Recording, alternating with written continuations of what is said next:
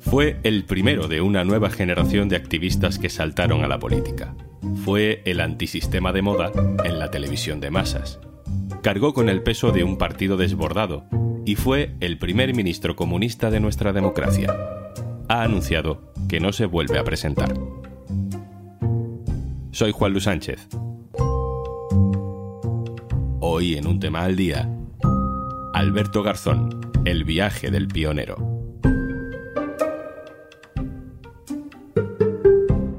Una cosa antes de empezar. Hola, hola, soy Juanjo de Podimo. ¿Cómo me gusta venir por aquí a recomendarte cositas? Pero oye, que si por lo que sea no me quieres escuchar a mí, en Podimo puedes escuchar un tema al día sin interrupciones. Entra en podimo.es barra al día, que ahí tienes 60 días gratis.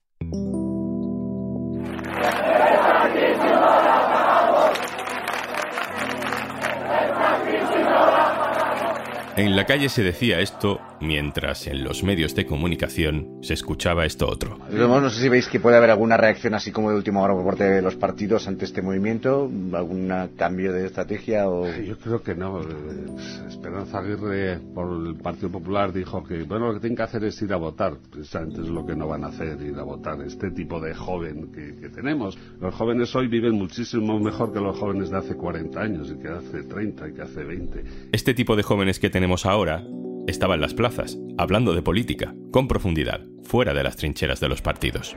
Para sumarnos a una protesta no en nombre de ninguna ideología ni de ningún partido en concreto ni nada, simplemente como protesta ante un sistema económico, cultural, en general y una sociedad para que bueno, para que una cosa que está en las mentes de todo el mundo pues se materialice de alguna forma, ¿no? Que no queden charlas de, de bar o en frustraciones personales. Esos jóvenes de la calle no salían en la tele.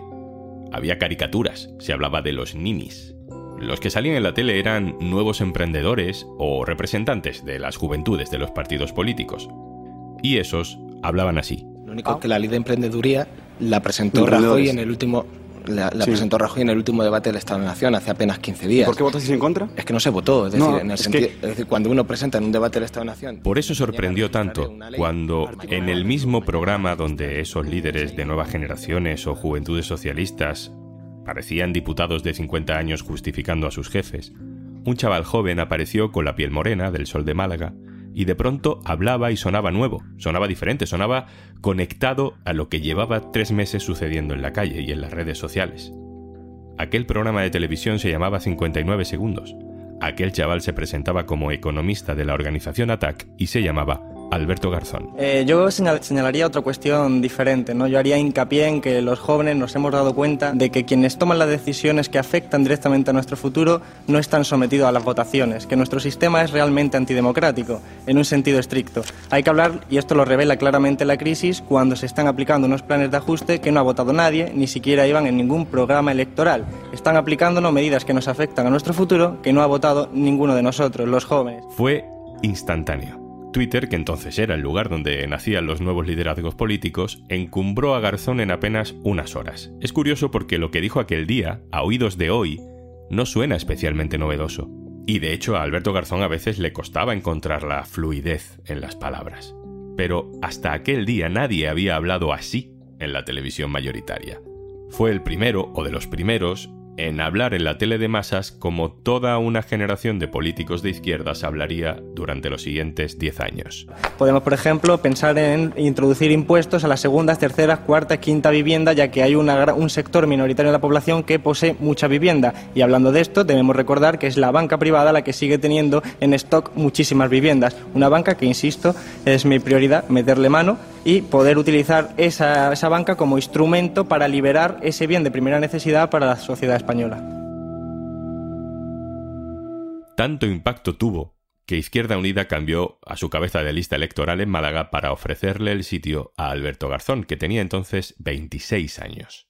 El nuevo diputado era recurrentemente invitado a los programas de televisión a dar su opinión, y tanto él como sus ideas eran recibidas con amabilidad, con piropos, Hoy sería imposible que a un diputado de Izquierda Unida o de Podemos le presentaran así en una entrevista en un programa de debate político en Telecinco.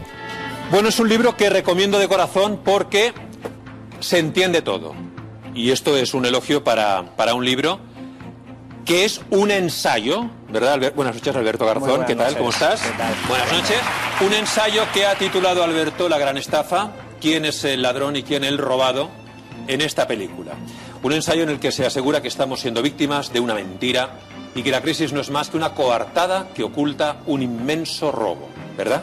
Efectivamente, la, la situación en la que nos encontramos. El que entrevista es Jordi González, estamos en La Noria de Telecinco, pero había otros muchos programas de televisión. Era la época en la que Pablo Iglesias, Alberto Garzón, Ada Colau y hasta Cañamero asumían las contradicciones del show televisivo para ganar votos. Esos perfiles daban audiencia, la tele ganaba dinero y ellos generaban atención e influían sobre el discurso. Bueno, te veo muy divertido observando lo que se ha dicho en esa convención del Partido Popular sobre ti. Yo no sé qué asesores de comunicación tendrán. El único que ha dicho algo medianamente razonable es González Pons, que dice, si hablamos de Podemos, va a ganar Podemos. Poco a poco el 15M dejó de estar de moda en la medida en que algunos activistas se metieron en la batalla electoral. Alberto Garzón descubrió la tortura que pueden ser los partidos políticos por dentro, especialmente los de izquierdas. Andrés Gilola. Hola, muy buenas. Andrés, has escrito un perfil sobre Alberto Garzón en el diario.es. Hablas de que durante los primeros años su papel dentro de Izquierda Unida fue muy complicado. Claro, es que él en realidad llega con apenas 26 años, el diputado más joven del Congreso en aquellas elecciones de noviembre de 2011. Venía del 15M, economista, participaba en ATAC y tampoco se esperaba que tuviera que tener un papel necesariamente muy significado, ¿no? Estaban ahí los jefes de, de IU, del PC, de Iniciativa, que eran un poco los que manejaban el grupo. Pero claro, es que España cambió rapidísimamente, ¿no? Al final ese 15M, el 2011, va atravesando la política y esa legislatura acaba con la irrupción de Podemos, la abdicación del rey, ya estamos en una España completamente diferente y en la que perfiles como Alberto Garzón pues ganan mucha legitimidad hacia afuera, una legitimidad que, que, que, hacia adentro de los partidos siempre cuesta mucho más. En 2014 llegan las elecciones europeas, las famosas elecciones en las que Podemos da la sorpresa y lo cambia casi todo. Izquierda Unida no tiene ya más remedio que reaccionar de alguna manera, ¿no? Fue un momento político en el que efectivamente Izquierda Unida no supo leer que no le valían las recetas que había practicado hasta ese momento. Ahí Podemos, Pablo Iglesias, también con la ayuda de Izquierda Anticapitalista, bueno, toda la gente que puso en marcha Podemos sí que supo verlo, que era otro momento, que era un momento de más de participación, de impugnación de un montón de cosas, de crisis. En fin, todo lo que se decantó del 15M, ellos lo supieron leer y, y pusieron en marcha un proyecto que si Izquierda Unida hubiera tenido más vista, seguramente habría sido otra manera. Claro, eso les hace reaccionar. O sea, el momento en el que, en el que ellos ven que Podemos entra con cinco escaños en el Parlamento Europeo, pues ya es tarde para Izquierda Unida, pero aun siendo tarde, se ponen en marcha procesos que hacen ese crecimiento rápido de, de Alberto Garzón en el 14 y en el 15 hasta llegar a ser el candidato a las elecciones generales más importantes de la historia de Izquierda Unida, seguramente. Importantes porque se jugaba la desaparición de Izquierda Unida, ¿no? Alberto Garzón de pronto lideraba un partido cuando la mayor parte de su generación, incluso ex compañeros, estaban en Podemos, oyéndose a Podemos. Exacto, Izquierda Unida se jugaba a todo.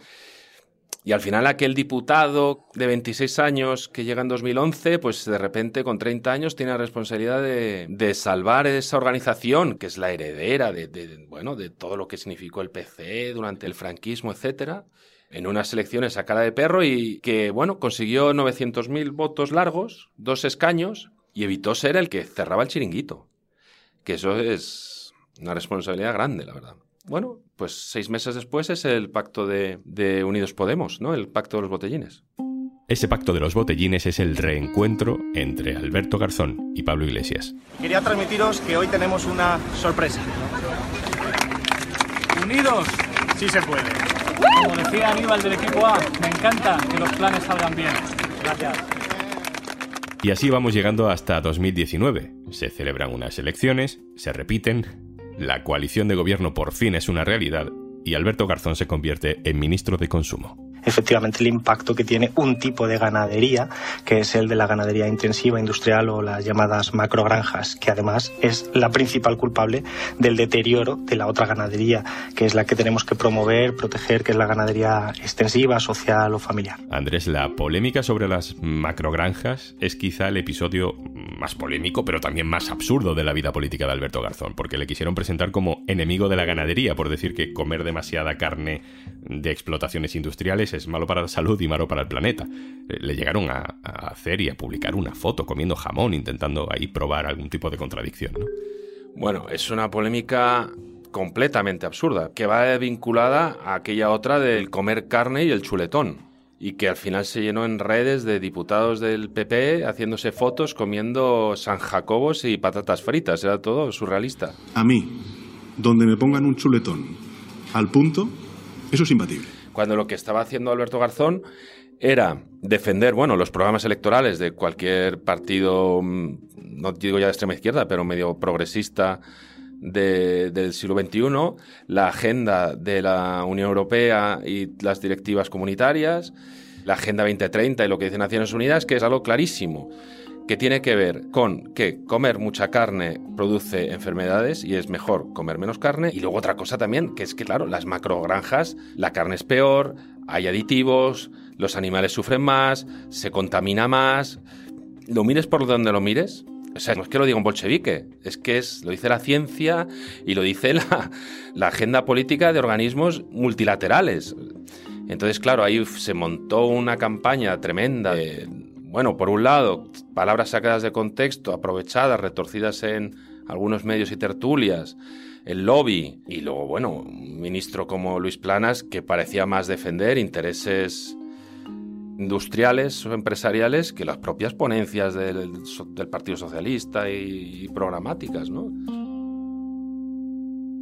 Se ha dicho bastante durante esta legislatura, Andrés, que el ministerio de Alberto Garzón es la prueba de que al final no vale con llegar al gobierno y que en realidad los liberales no tienen por qué temer un gobierno con comunistas, porque al final el margen de acción que ha tenido Alberto Garzón no ha sido mucho, no ha sido precisamente un ministerio revolucionario.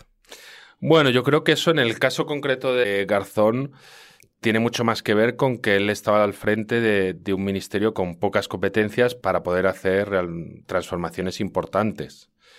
Eh, también hay que tener en cuenta, bueno, pues eh, ese viejo concepto de la, de la correlación de fuerzas. Al final, Izquierda Unida es una organización que tenían al principio de la legislatura, no sé si cuatro o cinco diputados dentro de un grupo de 35, dentro de un congreso de 350 y gracias a ese acuerdo de coalición entre el PSOE y UP, pues accedió al, a un ministerio.